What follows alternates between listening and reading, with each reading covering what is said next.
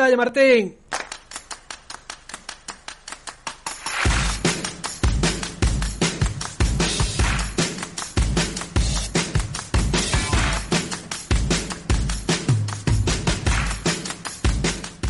Moi boas, eh, señoras, señores, eh, xente que nos sigue. Estamos facendo agora mesmo un programa en directo. Están vendo, hai agora mesmo 27 persoas fantásticas que nos siguen e que están eh, asistindo a unha grabación das que facemos cada semana pero esta vez nunhas datas especiais, nunhas datas de entroido que non o é porque non se puido melhorar.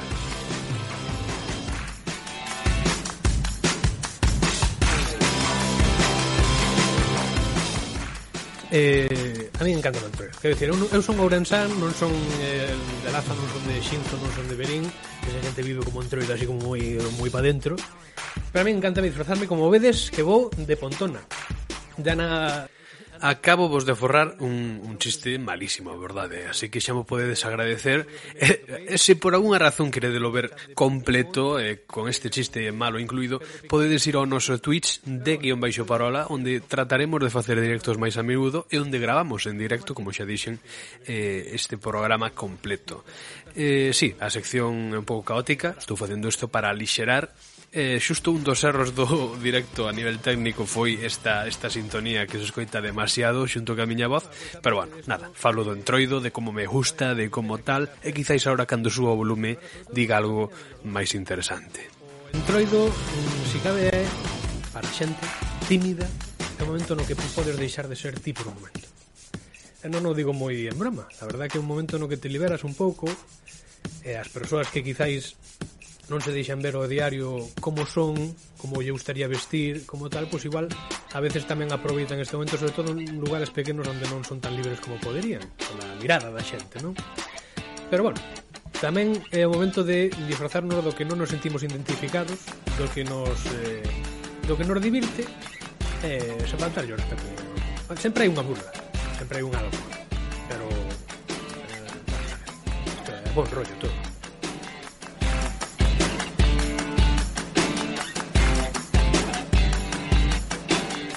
Así que mmm, veremos o noso grandísimo... Ei, nada, son eu de novo, nada, que, bueno, a sección sigue igual, co tema da sintonía tal e cual.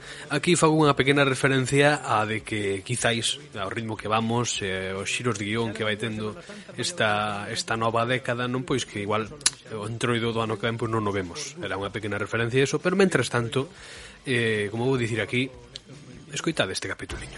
Eh, imos cun novo programa de De Parola, un programa en directo eh, no que interactuaremos ca xentiña que hai por aquí.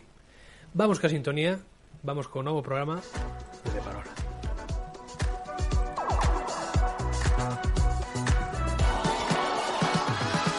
Si sacáis uno, patáis con nosotros. Yo soy el alcalde. ¿Cómo te apellidas Jaco? Jacome, sí. Ah, muy bien. O sea, para trabajar en la Diputación es tan importante estar preparado como tener amigos en el PP. Más bien lo segundo que olvidar. vamos contratar a orque orquesta e que vayan tomar un pincho. Tú flipas, nena, tú flipas. Te tiño que dicir.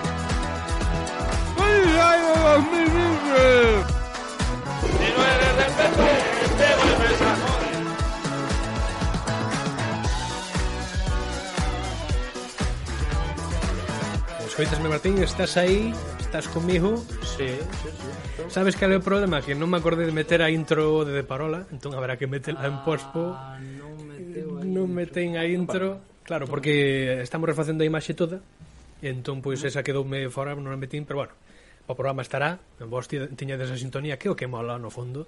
Eh, vamos sí. cas novas, que eu recollín agora mesmo, e que, vamos ver... Cantastes, cantastes, dime, dime, Trua. cantas tes. Tres, sí, señor. Vamos con sintonía ah, y a ver qué nos trae a actualidade.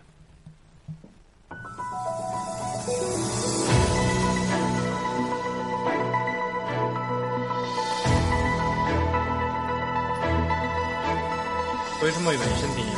Eu, como sempre, abrín o meu referente, abrín o meu faro, abrín a miña guía na vida como é a región e que, que, que puiden atopar na región Pois, entre outras novas, Ourense entra no top 12 de destinos termais de Europa.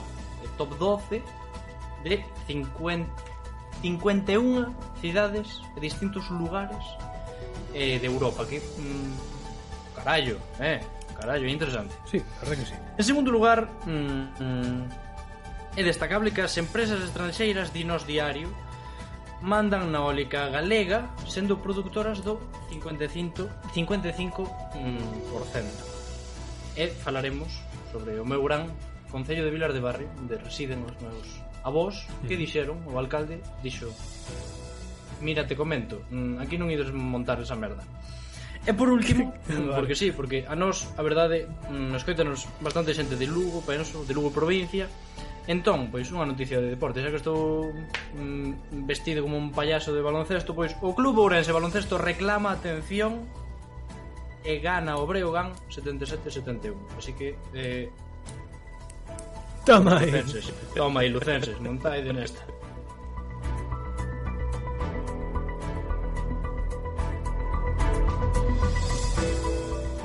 Moi ben, pois eu traio o PP apoia A alcaldesa de Boimorto malia saír do partido e evita a súa dimisión tras vacinarse contra a Covid. O Feijó, que, bueno, se, no Parlamento dicía, oye, aquí é, os do PP non se vacinou. Aquí non se vacinou ninguén. Inda podría manter o discurso dicindo, non, xa non é do PP. Non a xente que se vacina, votámola. Pero que defenderona eh, e evitou, evitaron a súa dimisión. Bueno, cousiñas que ten o PP que... Bueno, eh, é dicir, hai que creeros. Pontevedra retira do Rueiro a Xoan Carlos I por decencia. O, o Pontevedra, a miña cidade idílica, eh, pois, eh, que xa no seu momento por decreto, decretou, non, porque non poden decretar, quer dicir, eh, fixaron persoa non grata ao señor Mariano Rajoy porque porque non lles eh, gustaba o trato que tiña con Pontevedra por ter renovado a a Ence na súa concesión eh, na súa estancia ali na ría pois eh, persoa non grata e agora votaron a Xaron Carlos primeiro do Rueiro do Callejero e no último Salvador Illa e Per Aragonés inician a carrera al carrer a la investidura perquè les eleccions catalanes van ser aquest diumenge i els resultats van deixar un Parlament molt divers i que ens agradaria saber eh, com va terminar aquesta investidura, perquè Salvador Illa vol ser president, Pere Aragonès vol ser president, jo com a Anna Pontón vol que vull que Pere si- sigui eh, el nostre president català, gal- gallec i del món, però eh, el problema és que eh, bueno, Pere té que negociar amb molta gent i Salvador amb cap, perquè no té Cap Apoyo. ¿no? Eh, pues veremos que pasa, vamos a comentar ahora, vamos a ver eh, o novo cartel aquí que temos da, da barallada. Claro, está, a ver, a ver se si aparece, aparece, perfecto. Perfecto. Aí está. Moi ben. Dima de elevo porque se lo poden permitir, creo que foi ao momento que dixen o da, o da alcaldesa que vamos ver rapidamente. Eh, porque, claro, collinas ahora non arlín moito Tampouco me enterei moito Eu sabía que apoyaran a alcaldesa Os cinco edis que se manteñen no PB votaron contra a reprobación e renuncia impulsadas pola oposición e evitaron a súa marcha da alcaldía. A alcaldesa de Boimorto segue no seu cargo logo do apoio que este venres lle concederon os cinco edis do Partido Popular no pleno municipal. A rexedora que se vacinou contra a COVID na primeira quenda, xunto ao persoal da residencia de maiores, deuse de baixa do PP tras a, tras a polémica xurdida. Bueno, pois eh, parece que hai cinco edis que ainda manteñen eh, as filas, se manteñen as filas do Partido Popular é que decidiron apoiar a señora alcaldesa de Boimorto con un tremendo criterio eh, pero bueno, ao final a tipa é unha amiga. Eh, decir, é unha, un, como se non... Verdade, moito dixen antes que persoa que non fose acorde a miña ideoloxía, que non entraba neste programa, pero eu, esa señora alcaldesa, un día así que...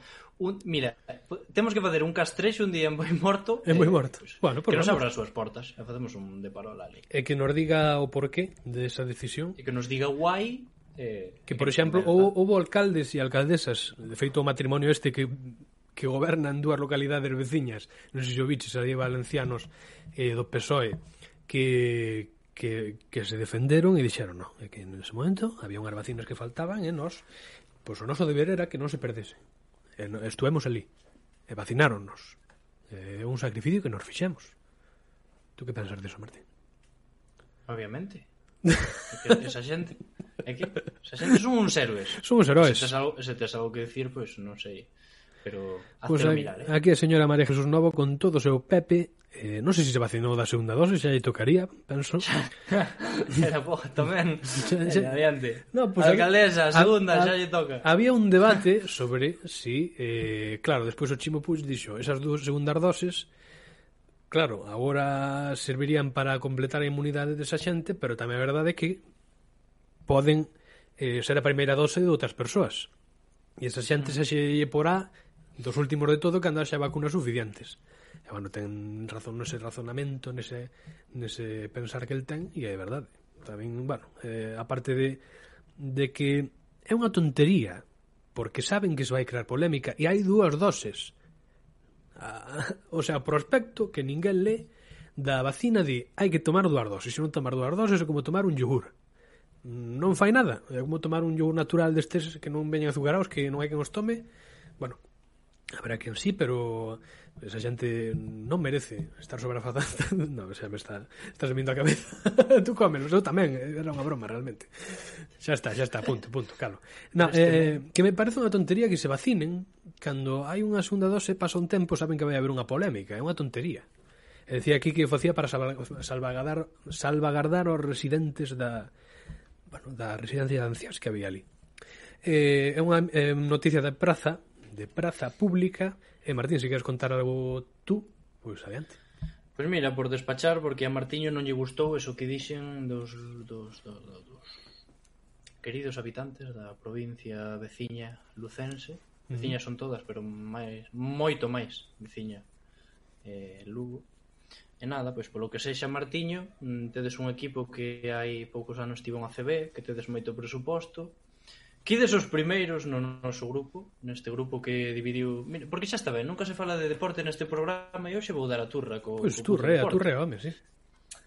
A Federación Española de Baloncesto decidiu para esta categoría de, de, de ouro, que sería de prata, a segunda división do baloncesto mm, nacional que non eh, é noso nacional, pero mm, polo que sexa de momento é onde estamos. Martín, acércate o micro un pouco a Faciana, por favor, simplemente. Que me acerco o micro a Faciana, pois pues claro que sí, ainda que está ao tope, tamén che digo, debo me acercar e o máis. E basicamente fixeron dous, mm, dous grupos E nós estamos, no, os galegos estamos todos no mesmo grupo O Lugo, co seu pedazo presuposto obviamente vai primeiro E Ourense mmm, vai, estamos sextos Que imos ir parar O Lugo vai ir o, a fase de ascenso e nosa a de descenso. Pero, mm, polo que sexa, viñeron hai un par de días aquí o Pazo dos Deportes Paco Paz, e, pois, eh, Martiño... Elevaronas. Mm, recolleu o cable, eh, que o Martiño non, non, non lin nada por Twitter, que nada, pois o, co, o Breogán chegaron a, a impresionante cifra de 71 puntos, moi ben, moi bons puntos, pero claro, o COB eh, sendo pobres. E eso que está ano íbamos ter un aumento de presuposto, pero polo que sexa o aumento de presuposto non chegou. Bueno, Jacome tampouco... Jacome... Eh, Jacome que isto tamén hai que comentalo porque nunca pasa de moda Jacome eh, a gran corporación municipal de, de, de Jesucito Fulares dixeron que mm, ustedes me perdonen mm, pero non imos eh, apoiar que o Club Ourense Baloncesto que gañou nas pistas eh, non, non imos avalar eso porque un equipo en ACB, en primeira división do baloncesto español, non ten ningún tipo de retorno económico.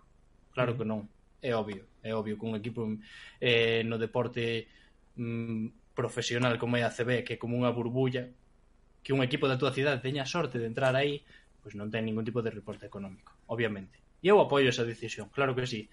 E nada, que basicamente que, que, que vos pintamos a cara. Que vos pintamos a cara e xa está. Por outra banda, entramos nun terreo que me fixo moitísima gracia, porque Ourense eh, está no top 12 de cidades e distintos lugares en Europa, Iván. Uh -huh. eh, segundo a Asociación de Cidades Históricas Termais de Europa. Unha asociación europea que forman mm, os distintos países. Eh, sabes quen a preside? Non. Porque eu entereime da existencia desa asociación tan... Ah, non a presidirá o noso... É a casualidade que, claro, mira, que no, é que non o pechei, leva 4 horas esta eh, pestaña aberta. Esta European History Thermal Times Association ti mm, vas o que ven sendo a, a directiva a mid, a mid the team non? Meet the Grand Team, eh? Cuidado, eh, the Dream Team. Neste, neste team de mm, 20 persoas ou por aí aproximadamente temos mm, entre outros Spain, eh, Mayor, Mayor of Ourense, claro, Gonzalito Pérez Jacome, pero que o puto de Spain tamén, Governor of the Province of Urins, que está o puto José Manuel Baltar pero, pero este men de que pino en que momento fixeron isto con que putos cartos fixeron isto e nada, pois pues aquí está o home, pois pues claro que sí, mira no atril, o tío está de brazos abertos, pois pues claro que sí. Fantástico, eh? Que pasa? O que non entendo moi ben, os chiringuitos, como... os chiringuitos. E, e que o asunto que de 50 cidades e, e espazos en Europa somos o décimo segundo. Ajá. E eu pregúntome por qué. Como estamos tan arriba, Eva? Bueno, Están bueno. as instalacións ao nivel como para estar casi top 10 de Europa? No, está claro. Coñecéndonos todas as instalacións de Europa, como so, como sabemos. Sí, todas. Ti pensas que está Ourense? Están todas as zonas termais acondicionadas correctamente. Tamén como Ourense. Non sei. Mm, para estar case top 10. Sí, é verdad que están as termas do están os accesos ás termas do Muiño. Eh, son accesibles eh, para un vehículo que non sexa un un 4x4 un, un, un camión militar? Pode acaso Martín Sordo co seu Citroën Saxo acudir ás termas eh, do Muiño no seu coche? Eu digo non. Para xente que non saiba digo non porque tens que sortear minas e eh, bueno, un terreo bastante complicado, pero eu contentísimo, é, eu contentísimo porque é un valor que hai que, obviamente, igual que o, o COP había que defendelo en ACB, pois as termas eh, algo moi noso. Aquí, cuidado, aquí Mr. Naturiza di a calidade termal de Ourense en canto a auga, non en canto a infraestructuras, é do mellor. Sí, sí, no, sí. Eu eso... A agua buenísima. Agua, agua fantástica. Que agua, eu, agua. eu, vou, eu vou, eu vou un, cunha dor no ombreiro. Eu vou ali e, e, e paso máis remollo con, con mis amigas las viellas e saio como novo. Pero a nivel de infraestructura, claro... Eh, bótase, eh, bótase de menos ir ás termas, eh? A verdade que apetece, eh? Apete... Joder, Diego, por que falas da, da calidade da auga? É que, é que un xa está tan ben ali quentiño de noite, sobre todo cando chove non? Cando hai o mítico molla parvos. Bueno, remata, sale... remata aí que quedan noticias. Bueno, sí, sí, porque me estou enredando. Que sí, que temos un puto tren chuchú para as infraestructuras do, do que envolve eh, as termas eh, é unha puta merda. Entón, sí, a ver, bueno. a ver, notase co presidente eh, desa asociación é quen é, porque, bueno, non sei. E por último, e ti queda, a ti quedache algunha, verdad? Sí, quedame dous.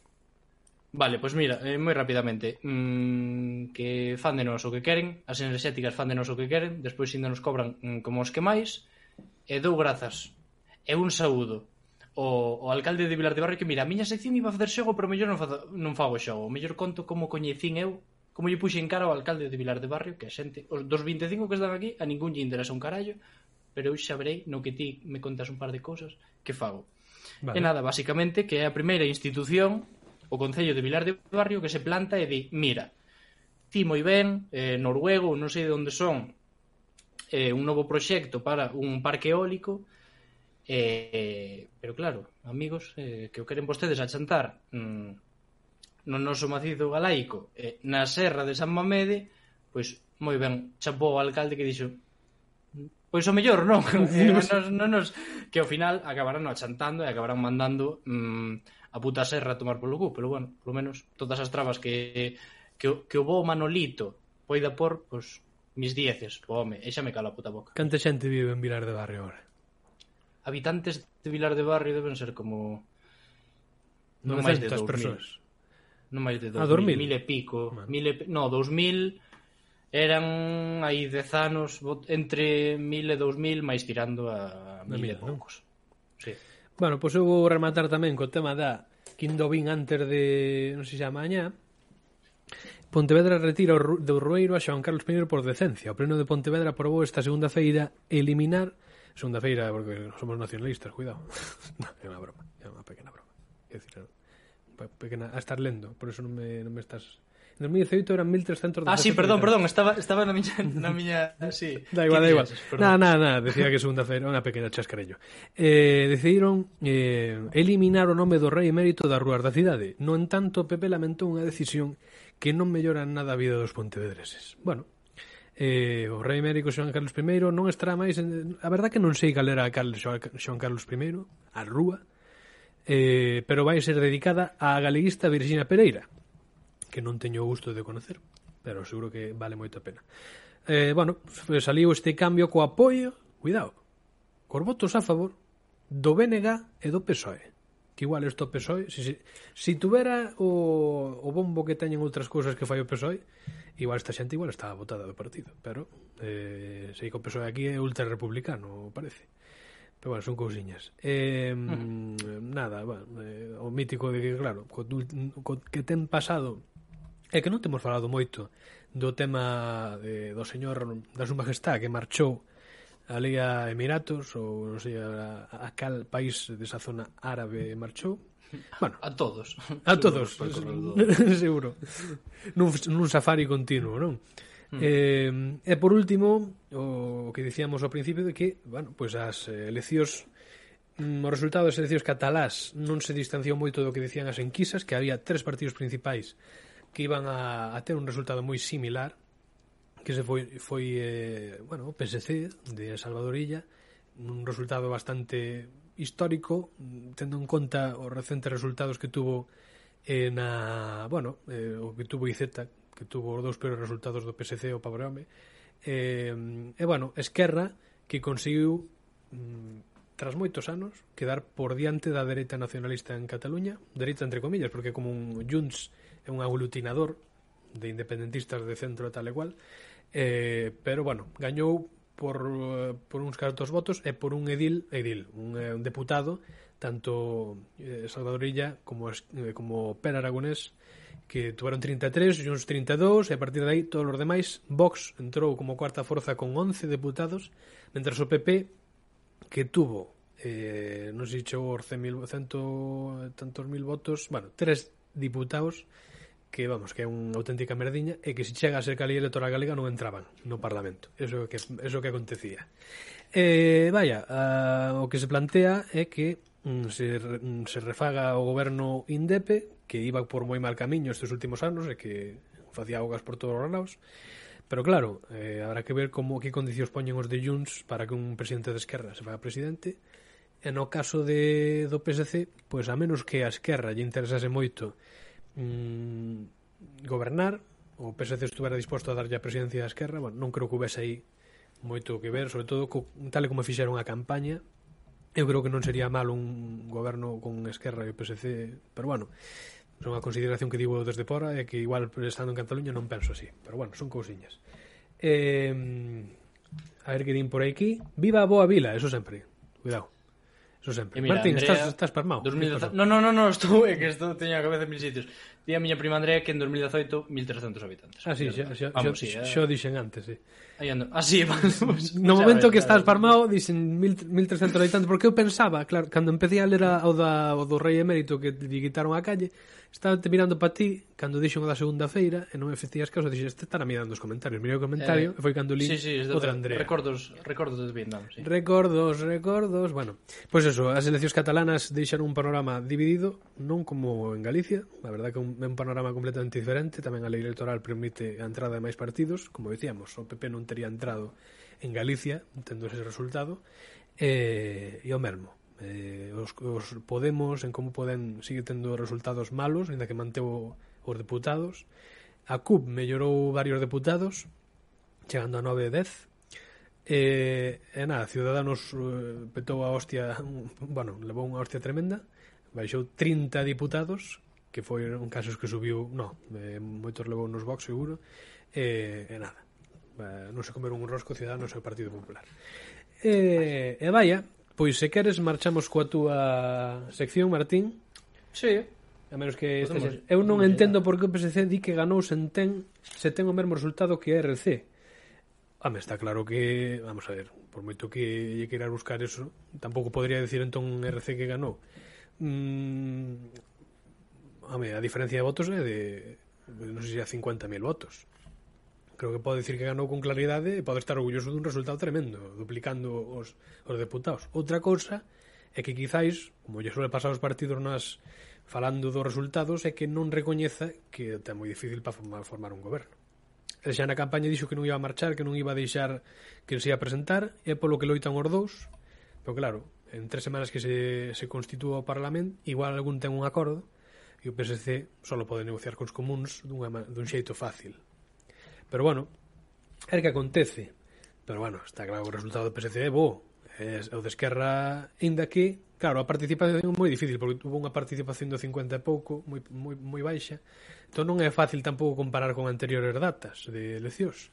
Porque si facía unha comparación en TV3 de que o, último, o único que ganaba votos, inda duplicando os, os sedís, era, os sedís, os deputados, eh, era o PSC que gañaba con respecto ao último 2000 votos. Claro, eso porque non votou nin Dios. Votou casi tanta xente como, como vive en Galicia. E tendo en conta que son sete e medio millóns de habitantes, é unha locura, houve moitísima abstención. Vale. O PSC aínda así chegou a ter máis de 50 deputados, que agora vendan como un triunfo ter 33. ame Pero vamos a ver, é, que é como cando cando baixaban moitísimo. Iván socialista no chat, todo o mundo Iván socialista, Iván socialista. non, en absoluto. Tan, tan quitado la careta. Eu non, eu non teria votado PSC, pero bueno, eso é unha consideración miña, pero vamos a ver, como non van vender como unha victoria é como cando decían cando gana o PSOE agora que gana con 123 deputados a nivel estatal, como non o van vender como unha victoria? Si é imposible chegar a unha maioría absoluta. Hai que ver como de, como de diverso é o panorama. Fora. Por uh. Carautas fora, por veña. Carautas fora. Hai que ver como é o panorama. E en base a eso, pois, pues, podes dicir se hai victoria ou non. Chegar aos 50 deputados ahora en Cataluña é unha, é unha utopía. Estás picando, está... Iván Socialista, Iván Socialista. Sí, estás sí. picando. PSC, a tope. estás picando, estás picando. Socialistas da Cataluña. Molve, eh, entón...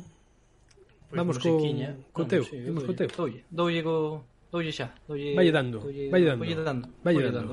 Vamos con ti saberás, porque eu non.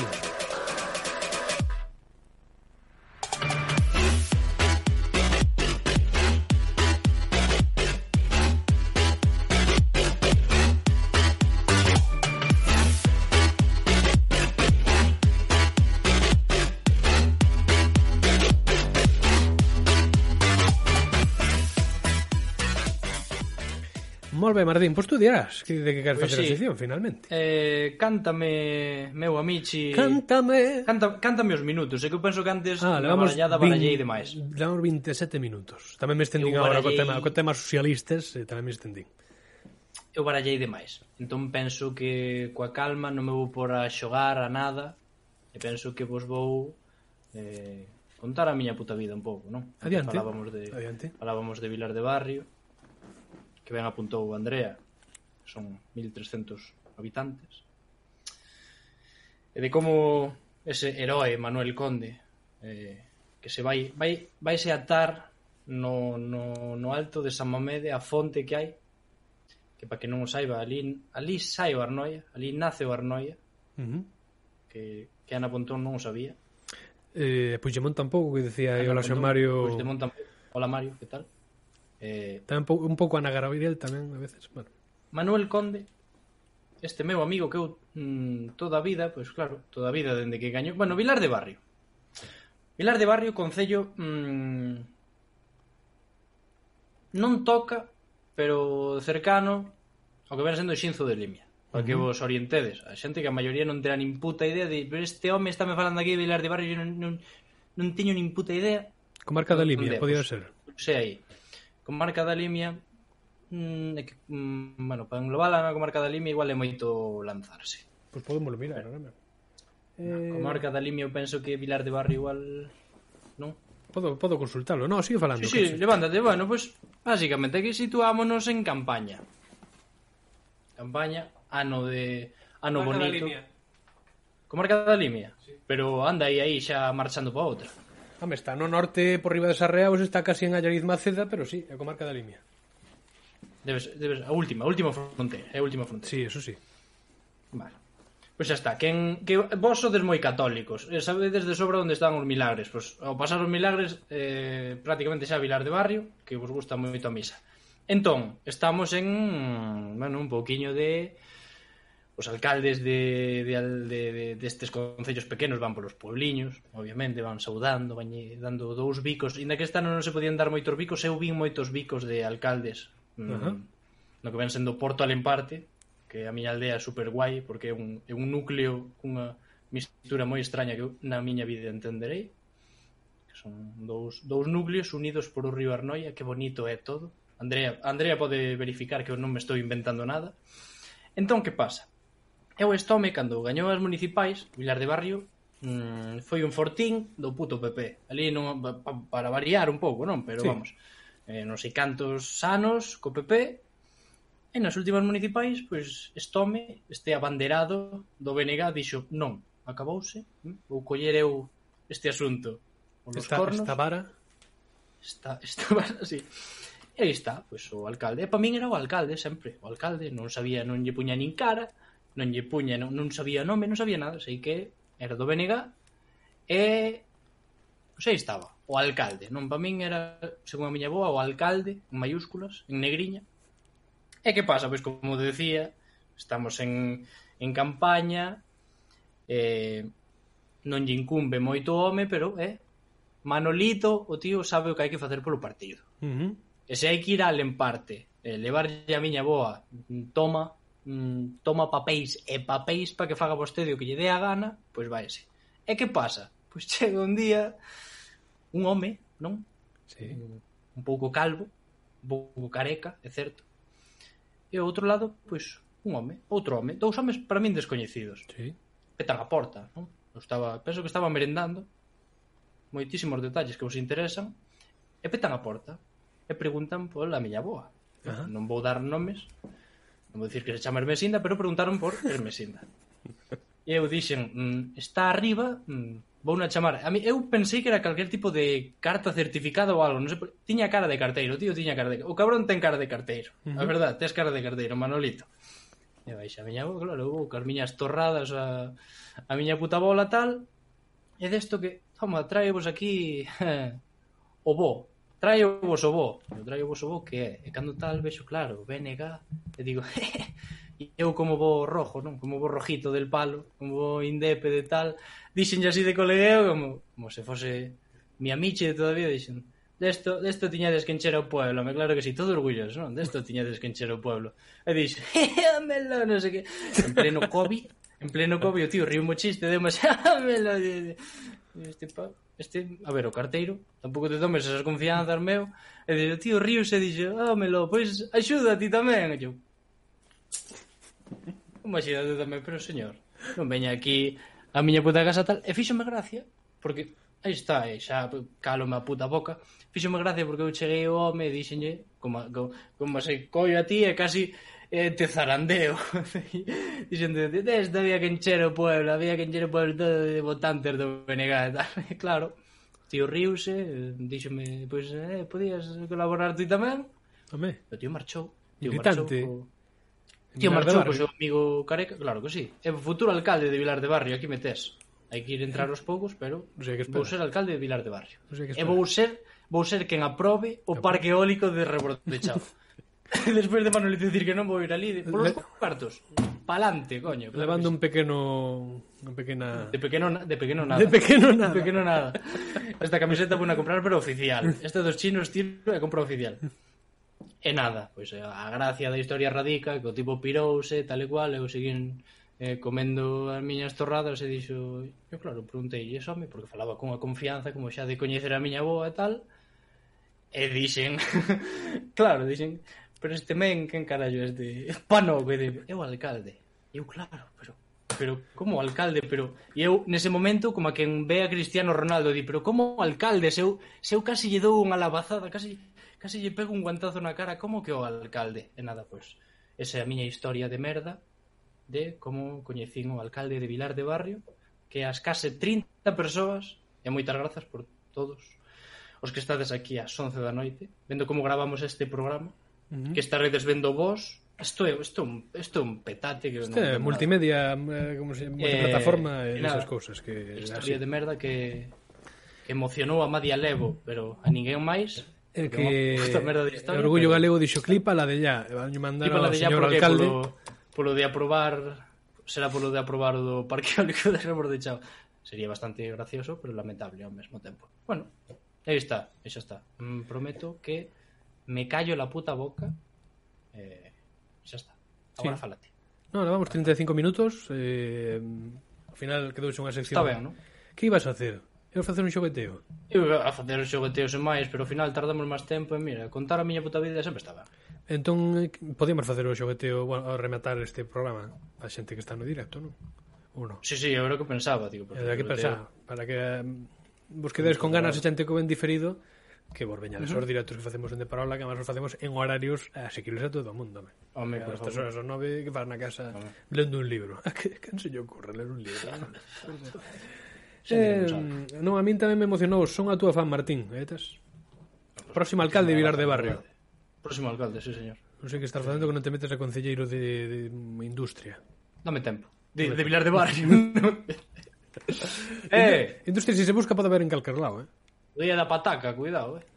Encho, o, o que, o que, o que, se, o que se riu primeiro fuche tú, eh? Que eu non me rín, eh?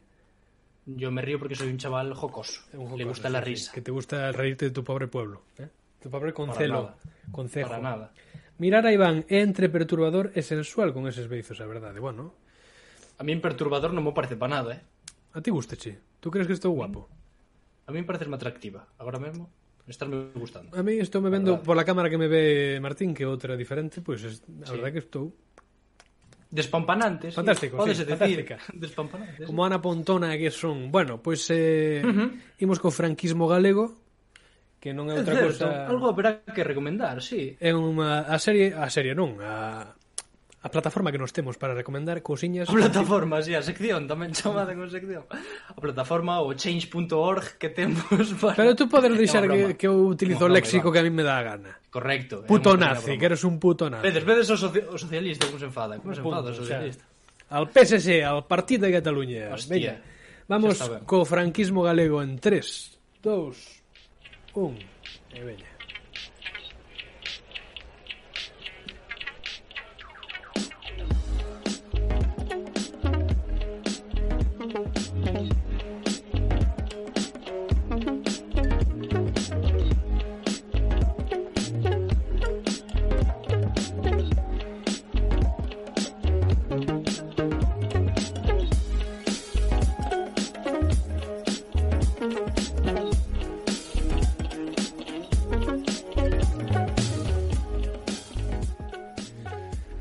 Bueno, entonces, ¿qué? Martinio, Martinio, Martinio, Tú que trás? Falas con Martiño ou falas con Martín? Tú eres Martiño, eh? eh? que chu dixo Fran da Lobeira, eh? Eu son Martiño, ah, verdade, eu son Martiño. É certo, eu son Martiño. É cul a culpa pues... é pois- dos de Rivadavia, logo. En Rivadavia, se si non me equivoco, houve unha moción de censura que votaron a, a alcaldesa, era alcaldesa, non creo que o alcalde do PP e está en PSOE, iba a decir PSC e Ribeiro en común. Eh, no, bueno, por se si o queredes informar eu sempre os escoito en iVox e sempre me parece raro a obsesión de Iván con decir o número de, de minutos non é obsesión é porque senón eh, estendemos lo demais. Onde lees eso? Hostia, Pau Gonfer no... eh, joder, eh, Pau Gonfer di, eu sempre vos escoito en iVox e sempre ah, vale, me parece vale, raro medio... a obsesión de Iván con decir o número de minutos que van, pois pues eso porque no, sempre interesante para que para que o para non estar Martín, para non estar unha hora e cuarto. Se vaya por... Pues, claro, sí. Porque el non nos pode ver o que estamos grabando, por eso mismo. Pero bueno, efectivamente o tempo en podcast de radio hai que te lo presente. Uh -huh. Eh, pero vaya, eh, hoxe vamos ben de tempo Martín, recomendo sí. que che dé a real gana pues Mira, eu vou un poquinho tirar de populismo Pero non é populismo Porque se chegamos a, a, a en vez de facer directo mmm, Gravar o programa que nun principio íamos gravar, pois si, a miña recomendación ia ser a mesma. Os que estades aquí, os 20 e pico que estades aquí, mm, algúns xa viña desde ver a, os rapaces de Ecos de Xigantes, e se non, se estades aquí porque entrastes hai 5 minutos ou hai 15 ou xa empezastes con nós, eh, Pois tedes en Twitch, porque non, non teñen redes sociais, son as redes sociais propias que vos podía decir, pero non me sei de memoria. -huh. En Twitch Ecos de Xigante é unha canle de divulgación científica de xente de, de la terriña, non? Como dá rabia decir. De xente daqui que, mm, xa vos digo, para un tontito de letras como son eu, pois fixeron dous directos xa, e a min parecen moi entretidos e ben mascadiños que todo o mundo pode entender. Non se meten en tecnicismos que un se perde completamente. Divulgación Así que, como debe pois, ser, non? moi ben, pois sí, como ten que ser, como ten que ser. Nada de turras, nada de chapas, porque non é necesario. Pois a miña Así recomendación é, se eh, me deixas Martín, déixame. Podo, sí, sí, sí, xa, xa, xa estaba calando. no, a miña recomendación eh, últimamente, a verdade como consumo moi pouco de todo, pois estou a algunhas cousas e eh, pois non teño todo o tempo que me gustaría, tanto en música en en en series e tal, vou recomendar o único do que vin eh, un poquinho, que é da nova serie de televisión de Galicia que por fin se alonxa de falar de guardias civis. Trátase de método criminal eh, e métese incluso no meta na meta actuación e mete a Luis Iglesia como Luis Iglesia eh, utiliza un actor como é Miguel Canalejo pode ser Miguel Canalejo, estuve errado que tamén fixo recomendei no aquí na súa webserie con Lucía Esteves, a de Xan, que é moi chula, está moi ben gravada e creo que non está toda publicada en Youtube pero uh, tres primeiros capítulos de Xan podelos ver en Youtube e Miguel Canalejo.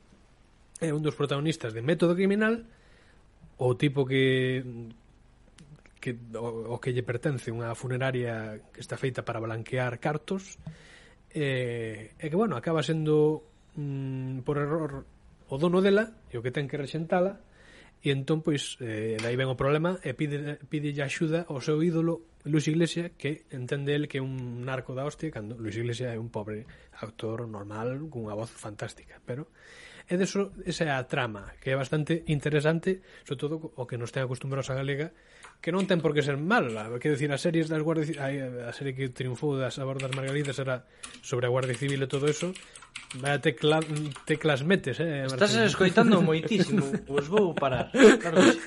No, si non silencio te buscas, dalle, mira. Eh, xa está.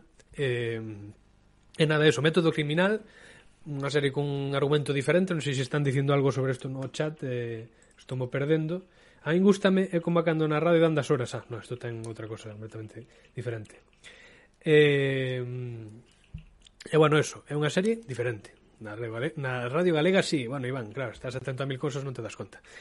Eh, Método Criminal, e aquí o Martín recomendou eh, os ecos, ecos de xigantes, e eh, bueno, eso é o... Sí, sí, ahora xa podes, xa podes. Xa podes dicir. Vale, vale, No, no, era eso. Que andar buscando, que andar buscando. Ecos de Non, iba por un tuit, porque, ah, porque estás poñendo un tuit. Vale, vale, vale. Sí. Moi ben, a min gusta máis serie de Martín Alfonso, solo vin uh, o primeiro episodio e ten boa pinta. E, e nada máis, vámonos despedir, por do directo non, para sí. outra xentiña así, e vamos marchar de aquí a Tobineiro de Parola, xa non en Entroido, por desgraza, pero bueno, xa máis cerca do verdadeiro Entroido que veña con sorte o ano que ven. E mentres tanto, coidadevos, Martín, estás poñendo xa a sí, sí. sintonía. De feito, xa, está, xa estamos coitando. Xa estás sí, coitando? Sí, sí. sí. Vémonos no próximo de Parola, moitísimas grazas por estar aí e eh, vémonos moi moi pronto.